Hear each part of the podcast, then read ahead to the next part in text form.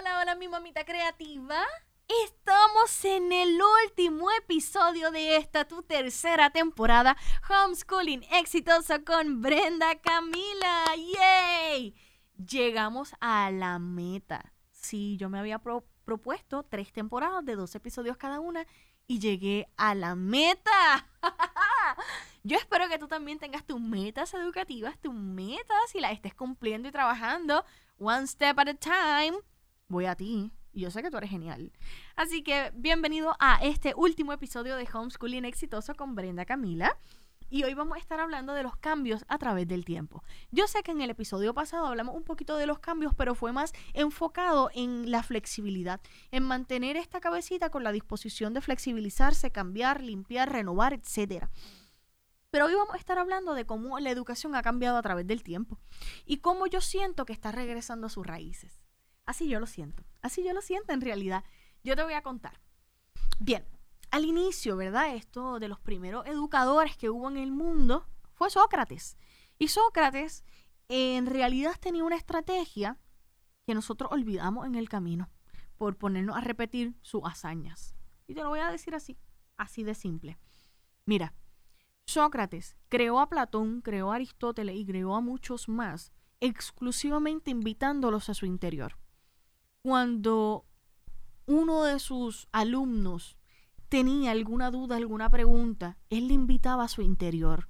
Él le invitaba a descubrir por sí mismo y a escuchar, porque siempre él creyó que en el interior estaban todas las respuestas, porque él creía fielmente en la perspectiva, él creía que cada uno tenía que tener su propia realidad. ¿Qué sucede? Sócrates utilizaba la conversación como estrategia educativa principal. Él creía que nosotros en interacción aprendíamos mejor y en el diálogo podíamos potenciar y maximizar cada una de nuestras ideas, pensamientos, creencias y llegar a nuevas conclusiones y en comunión podíamos llegar a nuevas realidades. ¿Qué sucede? Sócrates, al igual que muchos de sus alumnos y otros maestros, fueron ilustrando sus conocimientos crearon lo que se le llaman las ilustraciones, a lo cual hoy le llamemos libros, historias, whatever. Ilustraron, crearon en papel sus pensamientos. Y empezaron las, los, el, resto de los maestros a enseñar, ¿verdad? Sean las enseñanzas de Sócrates u otros pensadores como únicas, exclusivas y necesarias de memorizar. Y se formó el conductismo. El conductismo es el que conduce el aprendizaje.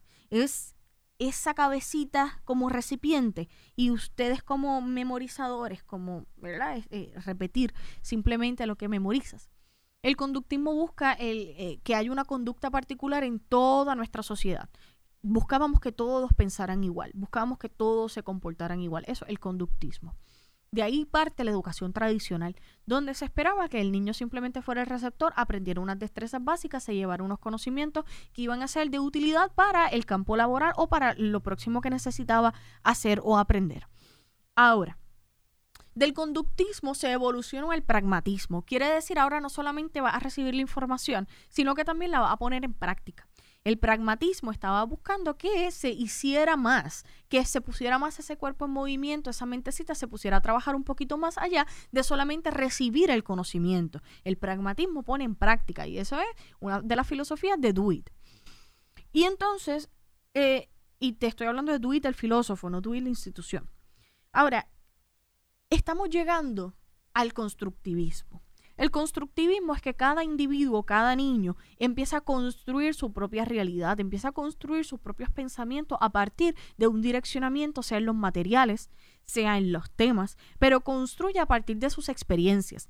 Y ya entonces estamos hablando del pragmatismo en todo su esplendor. Estamos hablando de que el pragmatismo pone en práctica, pero te estoy hablando de que el constructivismo está poniendo en práctica los conocimientos previos, además de construir sus propios conocimientos a partir de esas experiencias previas o esas experiencias que va viviendo. El constructivismo es una de las, eh, de las bases del fundamento de María Montessori, por lo cual es una de las metodologías que está más activa dentro de nuestra sociedad, contemplando que el niño puede construir su propio aprendizaje basado en un direccionamiento por medio de materiales. Ok, pero mira qué sucede, miren cómo está dando vuelta para que vean cómo este círculo. Del conductismo pasó al pragmatismo que puso en práctica, luego vino el constructivismo, que eh, las experiencias se volvieron muy vitales, Y entonces, mira cómo estamos llegando nuevamente al método socrático o al método de la mayéutica, que es el diálogo. Estamos viendo cómo por medio del diálogo, por medio de la escucha, la receptividad, gracias a los cursos online, gracias a la educación a distancia, estamos viendo cómo el diálogo se vuelve a implementar como fundamento base del proceso educativo. Estamos viendo cómo esas interacciones por videollamada, estamos viendo cómo esas interacciones entre pares se están volviendo muy importantes para esa adquisición de la información, esa adquisición del conocimiento y esa evolución en el aprendizaje. Aquí tenemos cuatro métodos. Cuatro métodos que te estoy exponiendo. Está el método conductista, el método pragmático, el método constructivista, el método socrático o el método mayéutica, que es básicamente el mismo. Vamos viendo cómo los cambios a través del tiempo se van enmarcando en la educación, cómo cada creencia de la sociedad se va viendo, eh, se va reflejando en la educación, cuando se supone que sea todo lo opuesto. Que la educación sea la base y la formación del ser humano para que el individuo salga a vivir y entonces a partir de ello se vayan generando o vayan creándose las estructuras sociales. Y mira qué interesante cómo son las estructuras sociales las que están moldeando la educación. Y esto me hace reflexionar sobre ¿Es el módulo para el niño o es el niño para el módulo? Y miren esto. Yo he descubierto como educador al pasar del tiempo que el niño muestra los intereses propios del nivel. Que aunque yo no le muestre un módulo o yo tenga un temario en la mano, yo voy viendo cómo cada etapa, cada pregunta acude a algún tema en particular y es porque los módulos, es porque los temas, es porque las destrezas de nivel, los estándares y las expectativas fueron creadas a través de la observación del niño. A lo que voy con todo esto es que nosotros no tenemos que seleccionar una estrategia de, no tenemos que seleccionar un método, no tenemos que seleccionar eh, un módulo, no tenemos que seleccionar nada, si solamente con contemplar al niño, con observar sus curiosidades, con responder a sus intereses, junto a investigar y analizar podemos crear grandes maravillas. Pero sí, lo sé, vivimos en un sistema realista, un sistema que pide evidencias, un sistema que cuida los derechos del niño y pues necesitamos tener evidencias educativas, tienes toda la razón. Así que actualmente limitarnos al diálogo puede no ser nuestra mejor estrategia, pero sí, solamente te quiero dejar saber que puedes tener una estructura pragmática, puedes tener una estructura constructivista evidenciada en carpeta, pero usa tu diario vivir para dialogar porque es que las mejores lecciones se construyen desde la curiosidad, la curiosidad que viene del, oye mamá, ¿qué comen las plantas? Si los animales comen las plantas y los insectos comen plantas, ¿qué comen las plantas? ¿Cómo las plantas crecen? Vean, oportunidad de hablar de fotosíntesis, oportunidad de hablar de el crecimiento y las partes de la planta. Y si de repente me pregunta, oye, pero ¿y por qué hay tantos, o sea, por qué la tecnología se le llama ciencia? ¿Por qué los experimentos son ciencia? ¿Por qué las plantas son ciencia? ¿Por qué los animales son ciencia? ¿Qué es la ciencia? Boom, estamos hablando de las distintas ramas de la ciencia. So, vamos a ir viendo cómo sus curiosidades moldean, cómo sus curiosidades son los partidarios de nuestros procesos educativos. Vamos a contemplar que el tiempo, que la vida, que el funcionamiento social va a seguir alterándose y cambiando, pero que hay algo que no cambia, hay algo que perdura y es la necesidad de aprender y es la curiosidad por descubrir. Vamos a utilizar esos dos factores a nuestro favor, sea utilizando el diálogo, sea utilizando el constructivismo con materiales dirigidos, sea utilizando el pragmatismo, invitando al niño a experimentar y explorar en base a los aprendizajes adquiridos. Desen la oportunidad de vivir la educación, desen la oportunidad de salir de esa caja o esa zona de confort.